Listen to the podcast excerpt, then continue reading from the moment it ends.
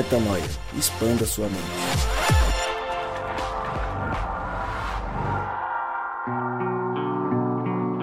Está no ar mais um podcast Metanoia e você é sim, sim, sim, muito bem-vindo para expandir a mente mais uma vez. Chegamos ao podcast Metanoia número 170.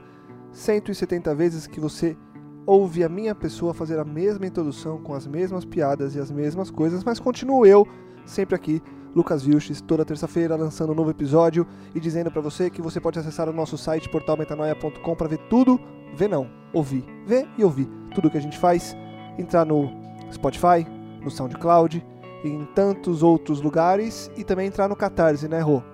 catarse.me barra podcast Metanoia, caso você queira se tornar um padrinho aqui da gente do Metanoia e nos ajudar a chegar mais longe. E este que vos falou é ele, Rodrigo Maciel. Você tá bonzão, Rodrigão? Eu vou falar com você porque já que o Gabriel abandonou a gente hoje, eu tenho que fazer essa pergunta para você. Ele gosta, mas você que vai receber a pergunta. Você tá felizão? Você tá legalzão? Tô felizão, tô Então tá legalzão. tô desfrutando de dias muito especiais na minha vida em relação à decisão que eu tomei de viver tempo integral aqui pro Reino de Deus. Tive muitas experiências legais agora recentemente no Rio de Janeiro, também em Teresina no Piauí, onde estive, Curitiba e outros lugares. Tive a oportunidade de estar em sete cidades e contato com quase 250 pessoas. Foi bênção demais esse período e isso deu muita satisfação que me traz aqui hoje felizão, bonzão. Que bonzão. Alegria, eu tô felizão por alegrizão. você estar felizão. e como o Gabriel não veio e os nossos convidados iniciais também não vieram, o que, que a gente fez? Chamou elas de novo. Olha ele, elas estavam olha aí, ele. estavam aí passando, a gente falou, viu? Vamos gravar? Aí elas vieram, Raíssa e Mari, mais uma vez, porque não daria pra passar batido depois do que vocês fizeram comigo na última gravação, né? Eu ia elogiar seu coração cheio de graça, Não. porque eu achei realmente que você atravessaria a Eu calçada tava só se você me encontrasse. tava só esperando uma nova gravação pra poder devolver. Mas tô dizendo a verdade, né? Eu não tô mentindo, né? Fora o rancor na apresentação. Ah, Você está ouvindo a minha piada ruim 170 vezes. Eu senti realmente. Viu? Procura um analista, Vocês- Lucas. An- analista? que tipo de analista? De sistema? Hã? Eu Você vou que procurar. escolhe, Freud, Lacan, Tá bom, Jung. vou lá, vou neles. Sejam bem-vindas, meninas. Obrigada, obrigada. Obrigada, boa noite. Nunca imaginei que estaria aqui de novo. Obrigada mesmo. Tá vendo como a nossa misericórdia se renova a cada manhã e blá blá blá, louco, meu. viu? Vamos lá então, vamos falar de coisa boa aí do que estamos aqui pra falar. Hoje a gente resolveu falar sobre. Na, na verdade, a gente vai fazer uma quase que uma série, né, Rô? Sobre Jesus, começando por um tema específico, indo pra um que as pessoas estão mais acostumadas a celebrar nessa época do ano. E acho que o último, no encerramento de 2018, também tem a ver com Jesus, porque no fim das contas, já dando spoiler do que a gente vai falar daqui a umas semanas, é, somos gratos porque temos Ele em nossa vida e temos um propósito, temos algo a celebrar mais do que simplesmente as coisas da nossa rotina, né? E a gente começa hoje falando de uma parte que, a princípio, no que se lê, não há a celebração, é, mas sim há a celebração por trás na metanoia que a gente encontra quando lê o texto. A gente vai falar sobre Jesus no deserto, a tentação de Jesus. E antes de entrar nas minúcias do texto, o Rô vai ler na versão a mensagem, né, Rô? É isso A aí. gente escolheu, a gente fez um, um pool de versões e vimos que na mensagem ia estar mais próximo do que a gente queria tirar de metanoia. Então a gente vai ler, o Rô vai ler essa parte aqui do, do texto de Jesus no deserto, a tentação de Jesus, e a gente começa a, a discutir tudo que a gente tem para falar hoje. Primeiramente, obrigado pela gentileza, Lucas, porque você é o cara mestre das Ah, leituras para. iniciais aqui. Pode E eu fiquei até feliz aqui de poder fazer a primeira Aí, leitura, leitura inicial. Que coisa linda. Obrigado, cara. Tá vendo? Você tá misericordioso demais hoje. Eu Tá tô achando assim, vendo? espetacular. Tá vendo? Muito obrigado.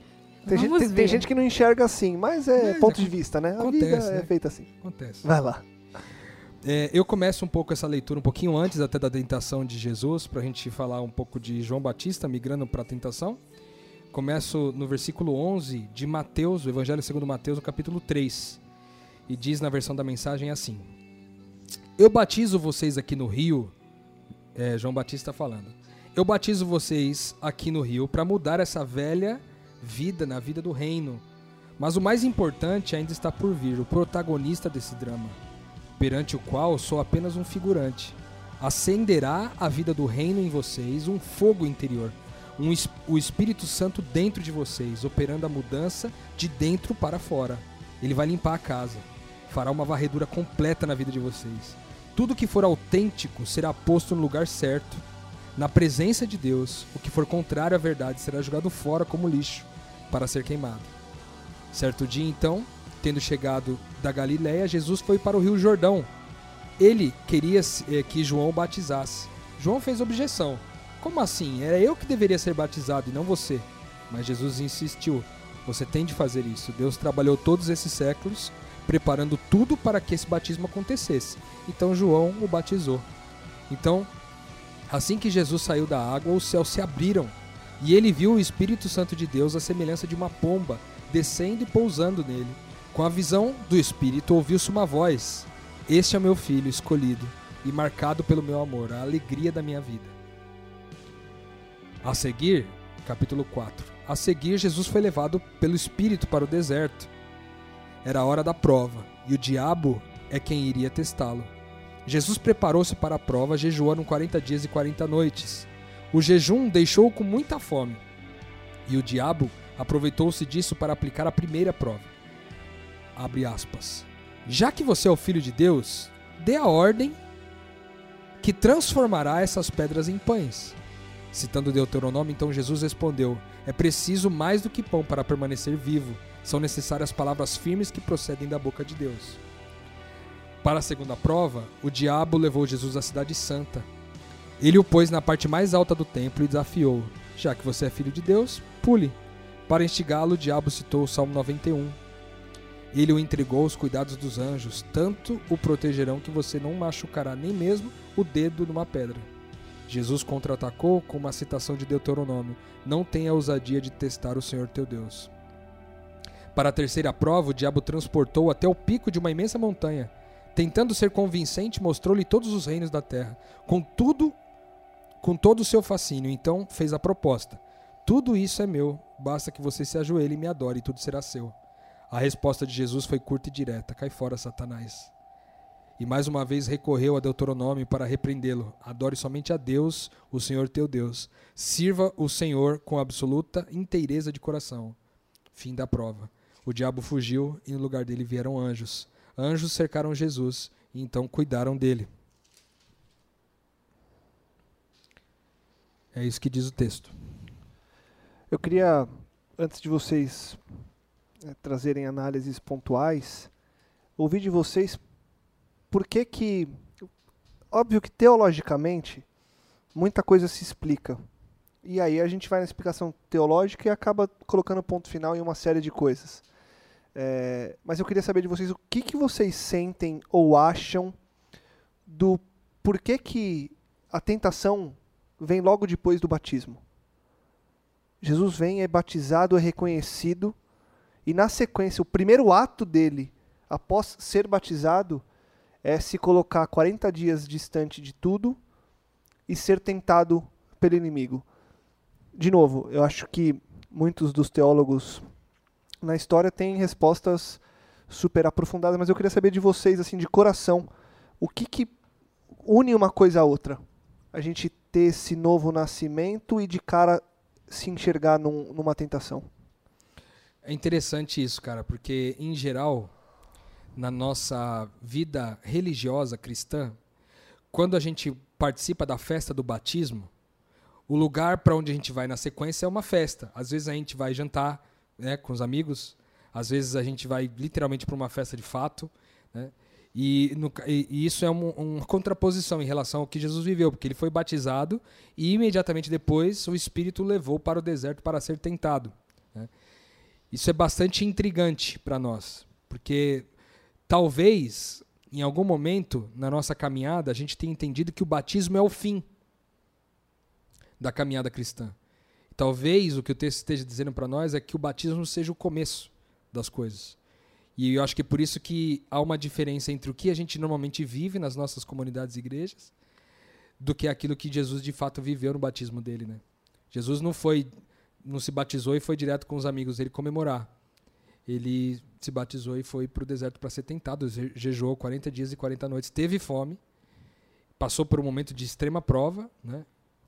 porque o diabo percebeu a fragilidade de Jesus ali. E, e de fato, Jesus acabou vivendo essa, essa diferença toda. Eu acho que tem muito a ver com isso. Da nossa, do nosso entendimento de achar que às vezes o batismo é o fim, quando talvez para Jesus o batismo seja o começo. Vocês, meninas. Raíssa? Eu sinto muito é, que nesses períodos de silêncio, que Jesus passou por esse momento super espiritual em que ele ouviu a voz do Pai, confirmação da identidade dele, de que ele era o filho amado. E depois vem esse período de silêncio de 40 dias, em que ele não comeu, mas que ele também não teve as pessoas ao redor próximas dele, né? É, eu sinto que nesses períodos de que a gente não vê as coisas, ou que a gente está sozinho, ou que no meio da dor e das questões da nossa vida que a gente olha para o universo, olha para o céu e às vezes não necessariamente ouve aquela resposta que a gente queria de Deus e a gente ouve um silêncio e mesmo assim encarando esse silêncio a gente só para, obedece e continua acreditando. Eu sinto que é uma espécie de adoração muito sincera e muito profunda que agrada a Deus e que tem o poder de transformar a nossa fé em algo que não é uma fé de menino, né? Que é uma fé de, de gente adulta, de gente que está entendendo e que está compreendendo. É, tanto é que depois desse período de tentação, na versão de Lucas, logo depois fala, e Jesus saiu de lá com o poder do Espírito. Foi um, uma tentação que ele venceu e produziu coisas muito boas no ministério dele. É, já que você pediu de um jeito mais instintivo, Lucas, assim, de primeira, sem ser uma parte mais técnica, até porque se fosse não teria condições de responder, é, me veio assim que é só na distância que você dá valor à presença. E assim, de primeira, eu gosto de pensar que eu acho que nas relações de pai, mãe, filho, a gente reproduz um pouco aqui na Terra, de uma forma degenerada, óbvio, um pouco da relação do pai conosco. E eu pensei na minha posição de filha e como foi para mim é, o processo de me sentir suprida em casa, de ser suprida na minha identidade. Eu tive um privilégio de, de ter pai e mãe que, enfim, com, por certo erram como todos, mas eles não falharam nisso, assim, eles não colocavam em dúvida a minha identidade. E ainda assim eu tive que viver a adolescência e o distanciamento para só então, mais ou menos na faculdade, perceber e dar valor ao que eu, ao que eu tinha. E a, a, a, reparar como a nossa relação sempre foi maravilhosa. E foi só com esse senso de distanciamento que eu pude perceber é, isso. E, e eu acho que é essa maturidade espiritual, que talvez se pudesse fazer uma analogia com adulto nos dias de hoje, em que a gente tem o poder de decidir é o que a Rai falou, de você poder ser cheio do Espírito e poder agir com autoridade, poder agir, operar, participar da missão de Deus, só porque você compreendeu. E você compreendeu o que é a presença de Deus e a preciosidade disso porque você viveu a ausência. Ou pelo menos a impressão de estar ausente. Um, um outro detalhe importante que eu acho que também tem a ver com essa com esse logo depois ele ir para o deserto, porque olha só, eu não acho, isso aí é um achismo meu, tá? Mas eu não acredito que Jesus foi para o deserto com um período planejado. Tipo assim, eu vou para o deserto, passo 40 dias lá, faço um jejum, tipo 40 madrugadas com Jesus, tipo uma coisa menos assim. Eu acho que não rolou um esquema desse. Eu acho que Jesus foi para o deserto, porque o Espírito o levou para o deserto para ser tentado, e Jesus ficou tipo esperando o que, que vai rolar, entendeu? E nessa ele ficava ali sem comer, enfim, sem comer, sem beber nada, e aguardando receber de Deus alguma orientação, ou do Espírito alguma orientação. Que ele não recebeu durante esse tempo todo. Então, tipo assim, imagina que você é batizado, um momento talvez mais importante de nossas vidas, e você vai para o deserto para esperar Deus te, te, falar alguma coisa, e ele não te fala nada. Ele fica, tipo, calado. Um tempão. Eu não sei vocês, mas eu me incomodo profundamente com isso às vezes com Deus. E, tipo, isso tem a ver com a minha fraqueza, de muitas vezes não aguentar esperar o que ele tem para dizer. Talvez eu seja muito ansioso. Mas o fato é que se talvez eu tivesse no lugar de Jesus ali, no meio do caminho, cara, talvez ali com alguns poucos dias sem comer, quem me conhece sabe, ninguém é gordinho à toa. alguns poucos dias sem comer, eu já ia falar, e aí, Deus, você não vai falar nada não, me manda para esse lugar aqui, tô aqui com meio de, de, de, escorpião, de cobra, de um monte de coisa aqui, e aí, você vai fazer o quê? Não vai falar nada? Né? E eu acho muito interessante, porque eh, já que Deus não falou nada, ele também não fez nada. Que é uma coisa que às vezes trava a gente. Porque às vezes a gente acha que porque ele não falou nada, eu posso fazer então o que eu quiser. Não, se ele não falou nada, espera até ele falar. Literalmente não faça nada se ele não te falar para fazer, entendeu? Eu acho que Jesus experimentou isso nessas, nesses primeiros dias. E talvez é, isso tenha um sentido especial do porquê que ele foi para o deserto é, depois de ter sido batizado. Ou seja, para já talvez num primeiro momento aprender a depender de ouvir Deus a respeito do que fazer ou não fazer. Entendeu? Uma dependência de Deus já inclusive no que fazer e Sim. quando fazer, né? A partir do momento que ele Deus desse a orientação de fato. Ainda nessa lógica de maturidade que você falou, faz todo sentido, porque assim, na missão, no dia a dia, o que a gente mais ouve no contato com as pessoas é que elas confundem é, a vida com Deus com como se fosse ainda de uma forma imatura, como uma criança. Você é uma criança, ele diz tudo que você vai fazer, sabe? E a liberdade ela é desconfortável. E, e eu acho que após o batismo faz todo sentido você perceber essa liberdade. Eu acho que é esse desconforto com a liberdade que vem. Entendeu? De você você esperar um papai e mamãe te dando o jantar na hora certa e você receber uma tentação, onde você tem que se colocar e botar em prática tudo que você aprendeu. Eu acho que não existe maturidade sem deserto. É, é, é claro isso, né? Caraca, não existe maturidade sem deserto. Isso é forte, hein? E, e, aí, pegando um gancho, então, nessa frase, que realmente é forte, e a gente podia até falar sobre ela, mas o que é o deserto? Porque a gente está colocando Jesus no deserto, no deserto literal, mas tem um deserto é, metafórico que a gente vai trazer mais para hoje. E, e, não estou dizendo para a gente já sair do texto e trazer para hoje, mas é só para a gente, já, já que a gente tocou no Não Existe Maturidade Sem Deserto, o que seria esse, de, esse deserto metafórico, até a parte metafórica que o próprio Jesus viveu e essa parte metafórica para hoje? O que, que a gente traz hoje para nossa realidade para entender o, como é viver esse deserto aqui? Para mim, é, o deserto é um lugar de incerteza. Tem uma pergunta muito de e agora? Às vezes a gente está no deserto achando que está tudo bem, tentando viver a nossa vida espiritual, completando aquele checklist de li a lição escola sabatina, li a Bíblia, estou fazendo ano bíblico, é, fiz algum trabalho voluntário, tenho tentado manifestar Deus para as pessoas ou testemunhar, mas se a gente não faz isso pelo sentimento de fé que lança fora todo medo, se a gente não faz isso na certeza que está ouvindo a voz do Pai, eu acho que isso pode ser um deserto também. Eu, eu penso muito nesse deserto como metafórico, como a ausência de fato da família, sabe? A ausência de gente, porque se a gente olhar para Jesus, é meio estranho você imaginar que ele sentiu fome de verdade, sendo que ele é considerado pela própria palavra de Deus, pelas próprias escrituras, como o pão da vida, o pão que nunca cessa. Se ele é o pão que nunca cessa, como que ele sentiria fome? Se ele é a água que jorra para a vida eterna, como que ele sentiria sede de fato? Então a fome e a sede que eu acho que ele sentiu, que são de maneira. É, lógico, ele sentiu fome e sede também fisicamente, mas eu acho que metaforicamente, para a gente jogar a, met a, metáfora também do deserto, é, eu acho que essa ausência de pessoas, é essa ausência de alguém que confirmasse a identidade dele de fato, alguém que atestasse a identidade dele. Tanto é que o Espírito vem e no batismo desce o Espírito como uma pomba e, e, surge um, um, dizer assim a respeito dele. Este é o meu filho, né? Que ele diz no. Deus fala assim: Este é o meu filho escolhido e marcado pelo meu amor, a alegria da minha vida. Em outras versões diria: Esse é o meu filho a quem tenho prazer, a quem me comprazo.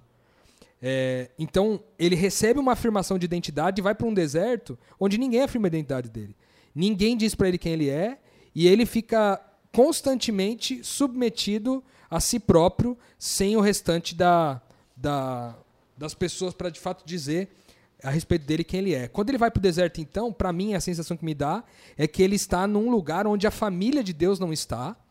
E porque a família de Deus não está lá, ele está, ele está é, susceptível a ele mesmo, a todas as suas fraquezas, a todas as suas incertezas, porque talvez a maior prova é, que a gente viva na vida é, e sem dúvida nenhuma é uma das causas, uma das principais causas de morte, por exemplo, quem está em hospital, quem ficou adoecido por alguma, ação, alguma razão em internado, que é a solidão. Né? Então a gente entra num processo de solidão, Veja, Deus não respondia para ele nada. Ele mandou ir pro deserto e não respondia nada. Deus não respondia e não tinha ninguém da família para responder. Então não tinha ninguém para dizer nada aqui. Ele está totalmente suscetível a ele mesmo. Eu acho que esse é um detalhe importante. O que você falou, Rodrigo, liga bastante para mim com aquele texto do encontro de Jesus com a mulher no poço, de que os discípulos foram comprar comida na cidade. Jesus ficou sozinho lá, né? Chega essa mulher e começa a conversar com ele, e os discípulos voltam e querem dar comida para ele, mas ele fala: "Não, não precisa, eu já me alimentei. Já já tô alimentado de fazer a vontade do Pai". E aí falou, que, que comida é essa que você comeu, né? Ele fala, ah, eu tava comendo a comida do meu pai, né?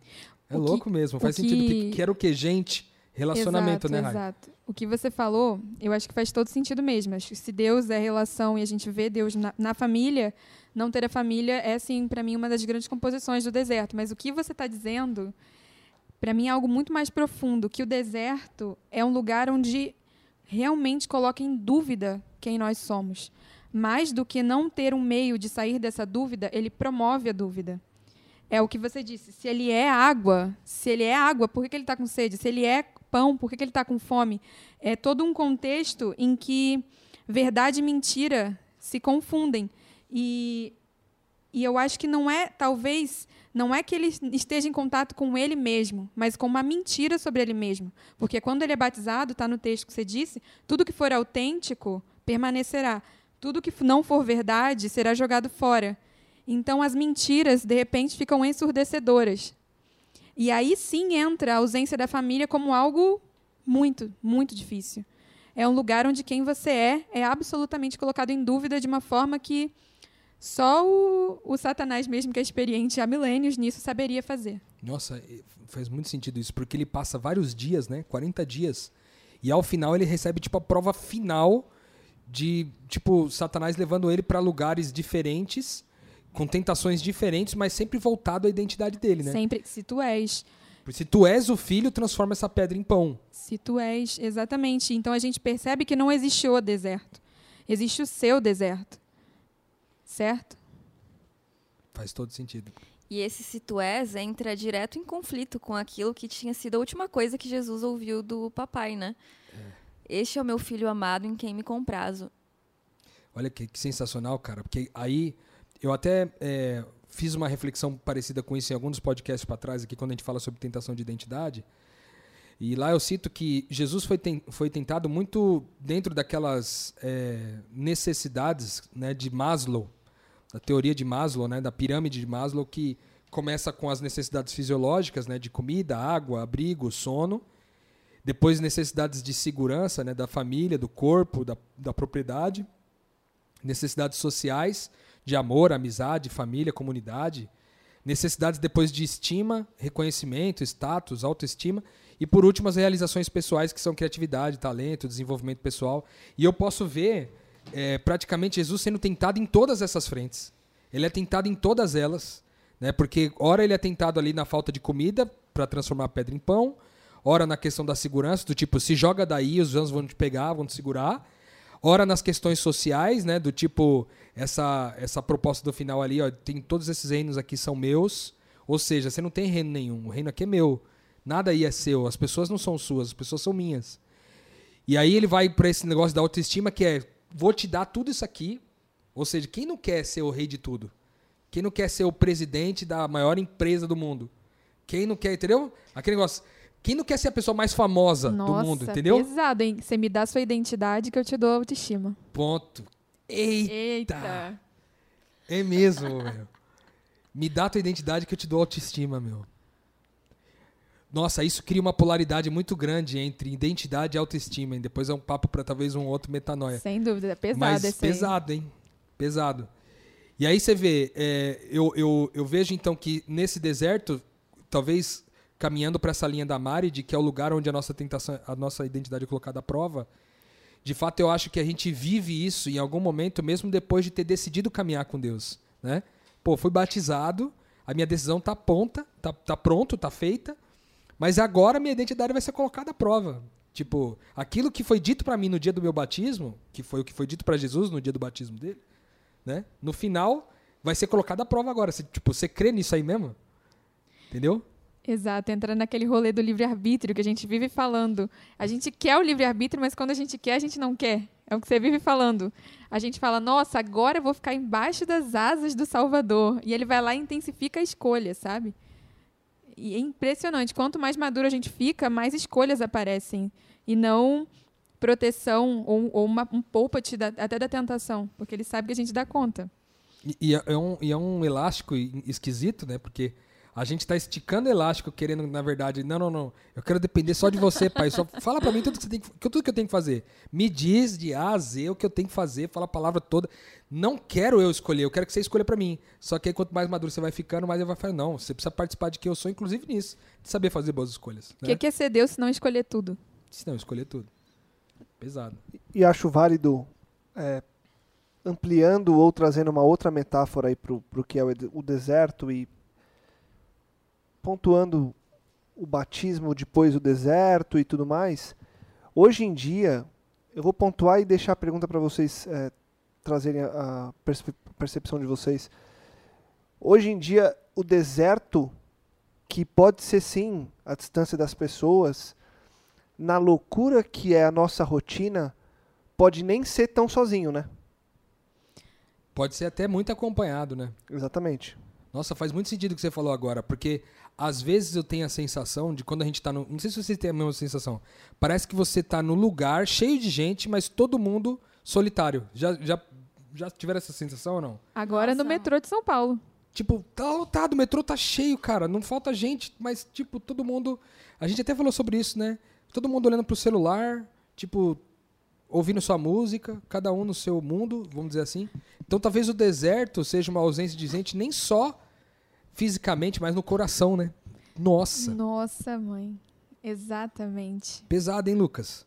Porque pode ser ausência no coração, né? Não necessariamente no físico.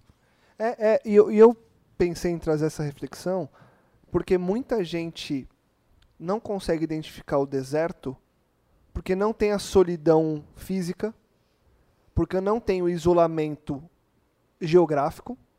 Então ela está no meio de uma cidade, tem um monte de, de gente em volta. Vive se encontrando com se pessoas. Se encontrando, correndo, fazendo. Então ela fala, não, esse papo de deserto não é para mim.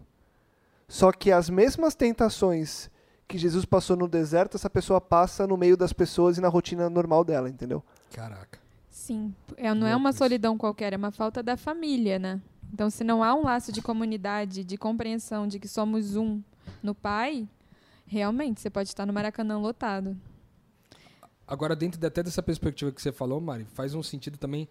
De, é, foi talvez antes, né? Que nosso conceito inicial era a ausência de pessoas da família, mas talvez esse conceito antes de que é um lugar onde a sua, tenta, a sua identidade é colocada totalmente à prova nas, nas circunstâncias mais hostis possíveis, que inclui a não, a não presença da família, seja fisicamente ou psicologicamente, né? mentalmente, é, sei lá, emocionalmente. A, a falta da família só agrava uma coisa que já é prévia. E agora veio uma coisa na minha cabeça aqui. Se a palavra diz que nós somos tentados por nossos próprios desejos, seria então o deserto o lugar onde você se coloca de frente com as suas maiores imundícies?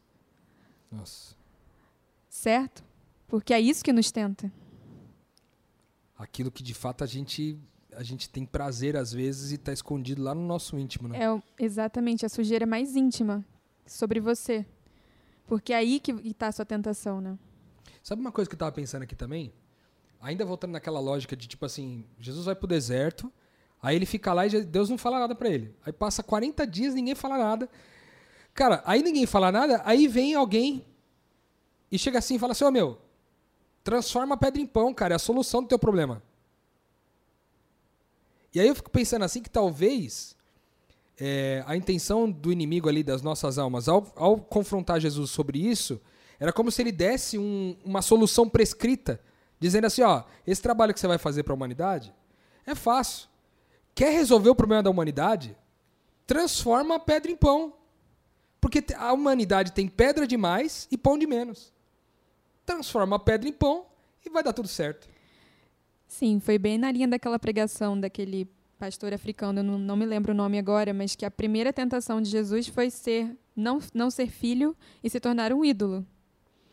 Foi se tornar um ídolo que atende as necessidades das pessoas e E eu Nossa, acho olha que, que pesado isso, hein, meu? isso é bem pesado. Porque o, o ídolo era ovacionado, ou poderia ser ovacionado por ser aquele que resolve o problema das pessoas. Ou seja, uma, uma verdade, uma mentira transvestida de verdade, né? Como sempre, né? Como sempre, né? Aí chega lá e, e é colocado a prova. Não, solução do mundo, cara, é simples. É só, tipo, só você transformar tudo em pão, entendeu? Se você tiver o dom de dar comida pra todo mundo, você vai ter todo mundo na tua mão. Aí ele responde o quê? Nem só de pão viverá o homem, mas de toda a palavra que sai da boca de Deus, mano. E isso me toca em particular com que é o texto no- na tradução da mensagem do que Deus fala. Você é a alegria da minha vida. O que, que é ser a alegria da vida do Criador do Nossa. universo? Ele preferiu. Deus não chamou ninguém para resolver as coisas. A missão é dele, ele resolve, ele dá conta. Ele, ele quer que a gente seja a alegria da vida dele. Então, por isso que. Foi isso que eu acho que fincou os pés de Jesus, sabe?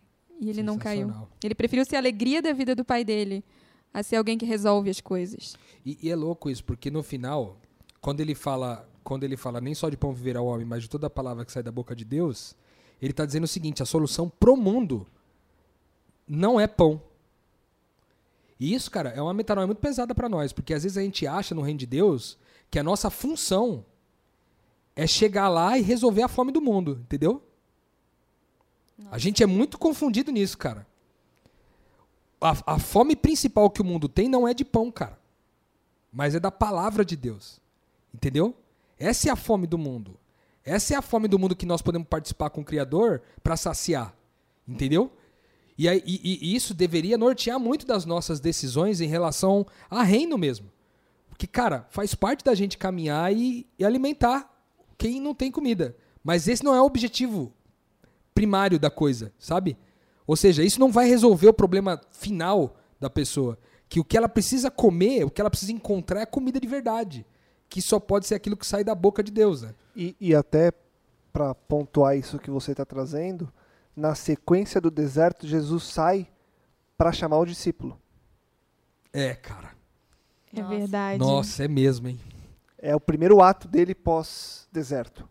Primeira, primeira ação dele, depois de se mudar, é chamar os dois irmãos. Então ele vai e chama as pessoas para seguir aquele que tinha a missão. Cara, no fim das contas, o que a gente tem que fazer.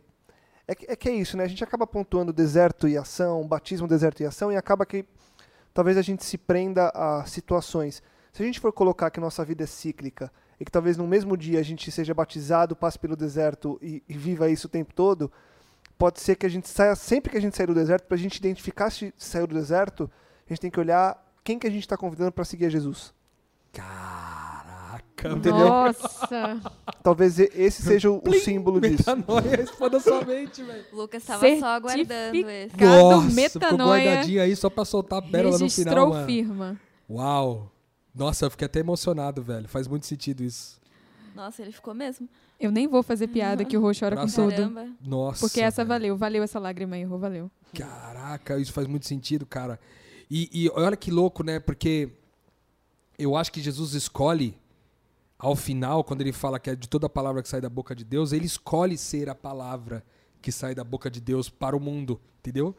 Que eu acho que é isso que nós somos chamados no nosso deserto. Ao, ao passar pela tentação de identidade, a gente entender que agora eu sou a palavra de Deus no mundo, né? Eu sou a palavra viva de Deus no mundo. Eu, eu sou a, a, a manifestação visível do Deus invisível. Agora, como Cristo deu exemplo, eu posso levar visivelmente a manifestação desse Cristo, porque é exatamente isso que o mundo precisa, né? Não, teoricamente, o, o, a sacia- o saciar a fome, né?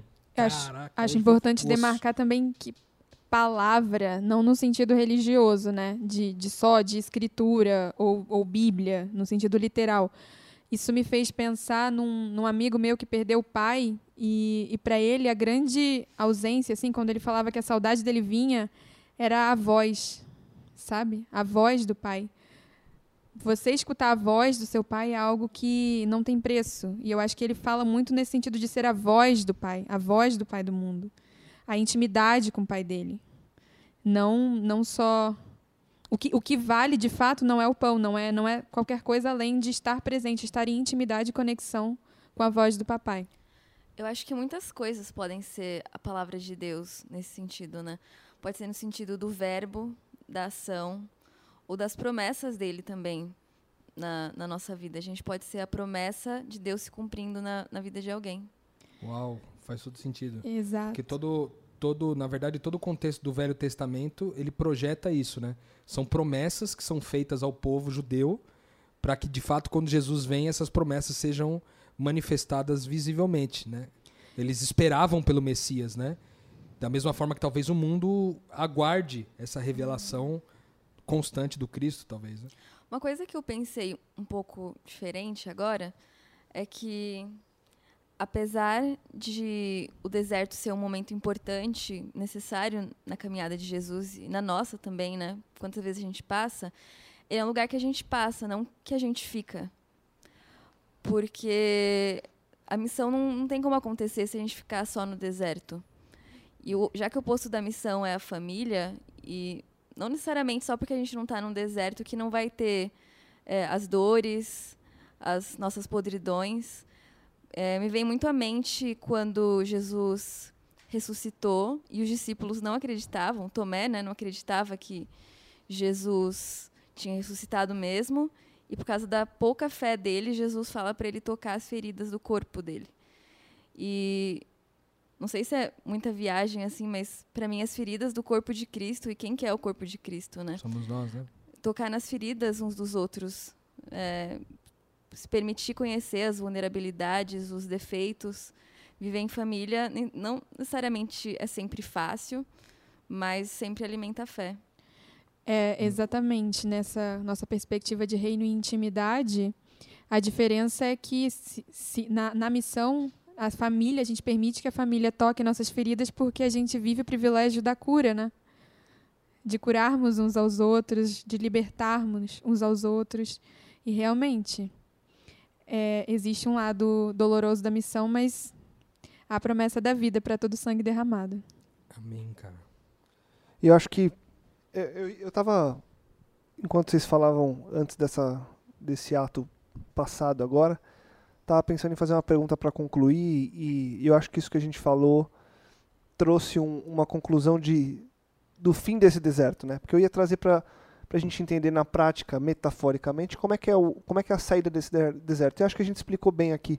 Então vou trazer uma outra pergunta que me veio à mente agora, ou uma ponderação com, com, com uma pergunta para vocês, para a gente pontuar e talvez é, começar a, a encerrar.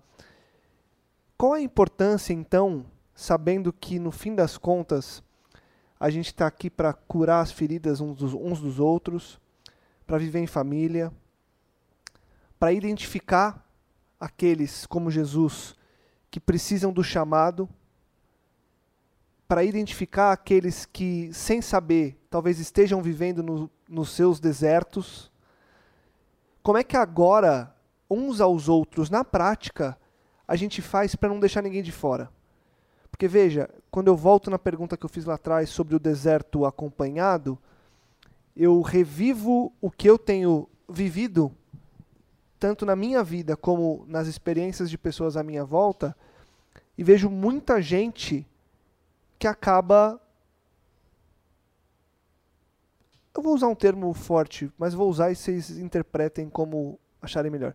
Acabam sendo esquecidas no meio do caminho em função do que a gente vive, da loucura, dos focos e de tudo que a gente faz. Como é que a gente faz para, óbvio, não jogando a carga de um para o outro ou a culpa é dele? Eu não estou querendo achar a culpa no processo. Estou querendo achar a solução de um processo, de uma realidade, para que haja cura constante e que a gente consiga, em detrimento de tudo que a gente vive, de toda a agenda lotada, olhar para as pessoas e identificar aqueles que realmente estão precisando da nossa atenção, da nossa cura e da nossa é, nosso milagre para tirar aquela pessoa de onde ela está. Pergunta difícil demais, velho. Olha, talvez existisse uma resposta mais empolgante ou mesmo bonita mas, assim, falando da experiência, do concreto para o abstrato, como eu vivo falando, né?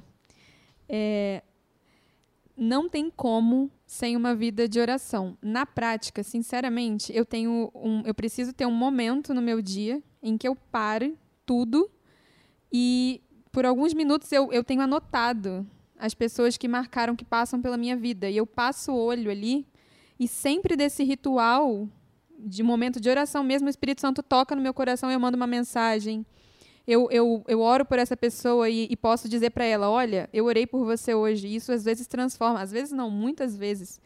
Há muitos testemunhos de pessoas que disseram que era aquele dia, era aquela hora que ela precisava ter ouvido aquilo, que tem alguém ali orando de joelhos por ela.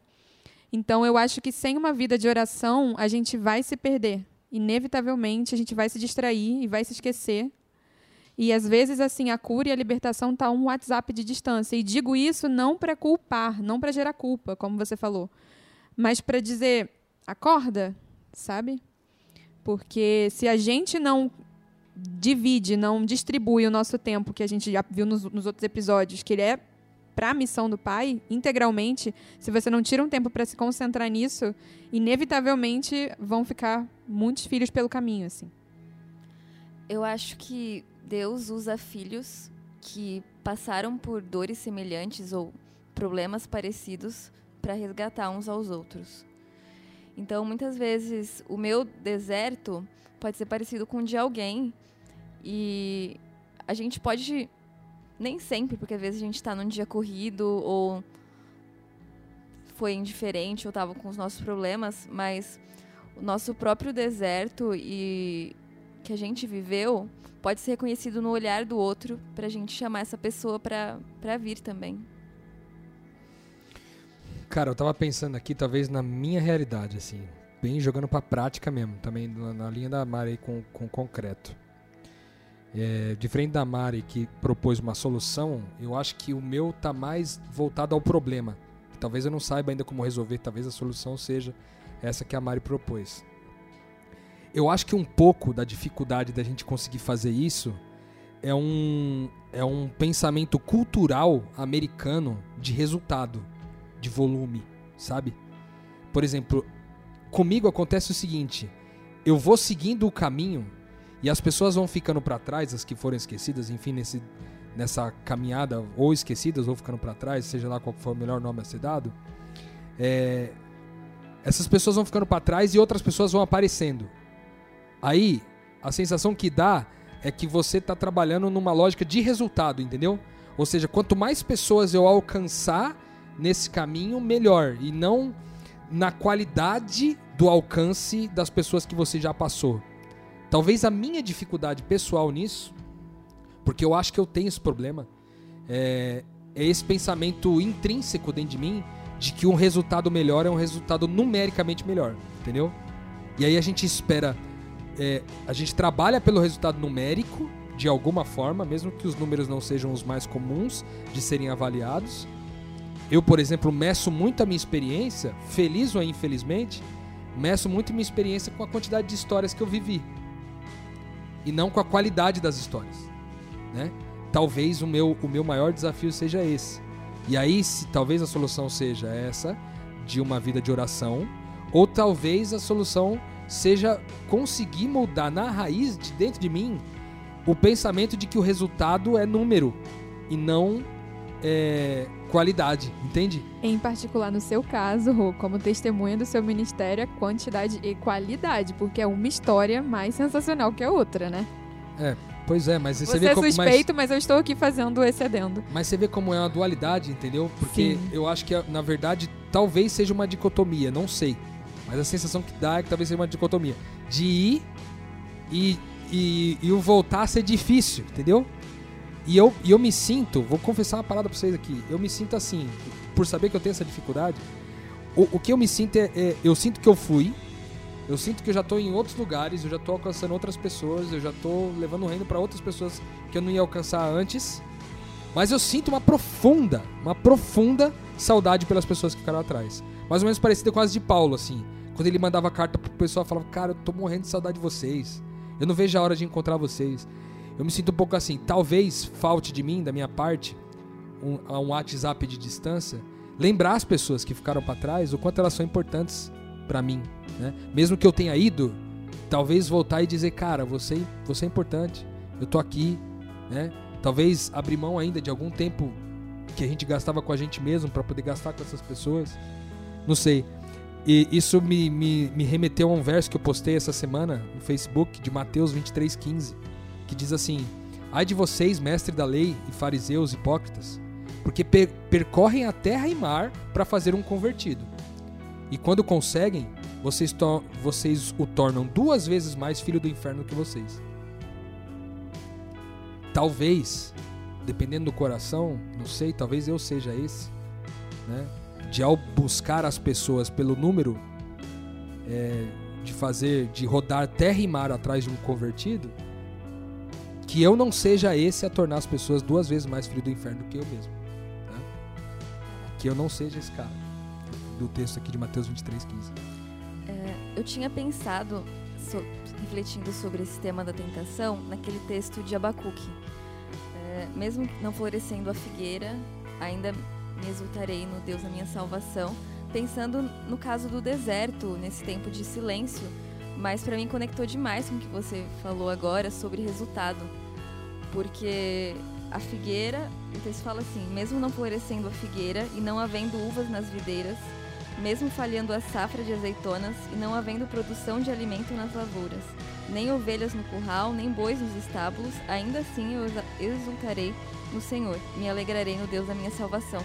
Tem muito a ver com o resultado isso. Mesmo que a gente tente buscar as pessoas, mesmo que algumas é, acabem ficando para trás, não por maldade, mas às vezes por caminhos diferentes, ou que o seu ministério não alcance os frutos que você alcance, que você gostaria que alcançasse, mesmo que a videira não dê frutos, ainda assim, exulte-se no, no, Deus da sua salvação, porque o resultado não, não, é o que importa, né? O resultado é problema de Deus, não é problema nosso.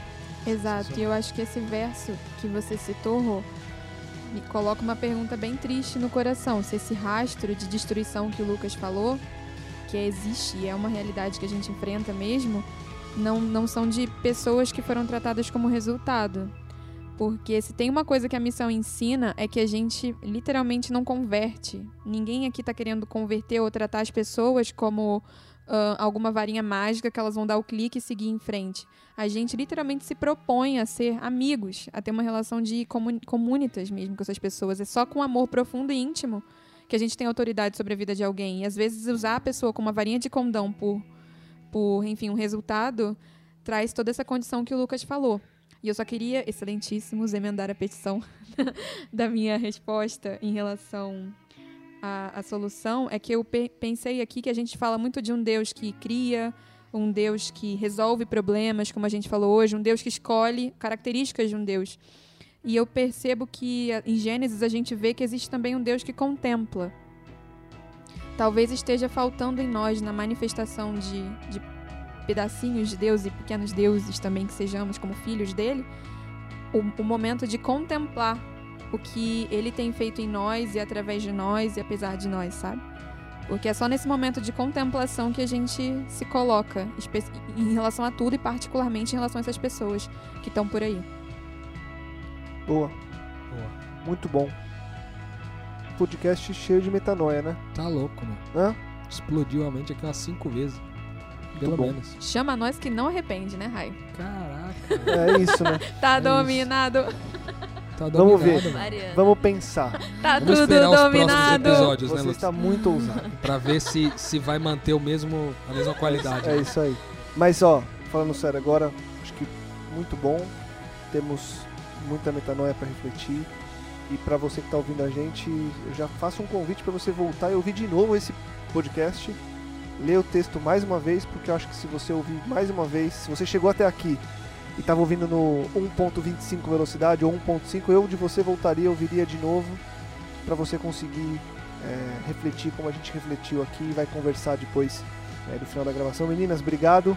Obrigada a você pelo Obrigada. coração gracioso. Ah, a gente Prazer tenta se aqui. manter assim. Rô, um abraço. Valeu, mano. Gabriel Zambianco, onde você estiver, estimamos uma alegria, um abraço grande a você. Ali um no banheiro grátis. amordaçado é. pra gente pegar o lugar dele. E para você que tá ouvindo a gente, aquele convite do final do episódio, compartilhe, divulgue, ajude que mais pessoas possam expandir a mente. Semana que vem, é claro, voltaremos com muito mais metanoia. Metanoia, expanda a sua mente.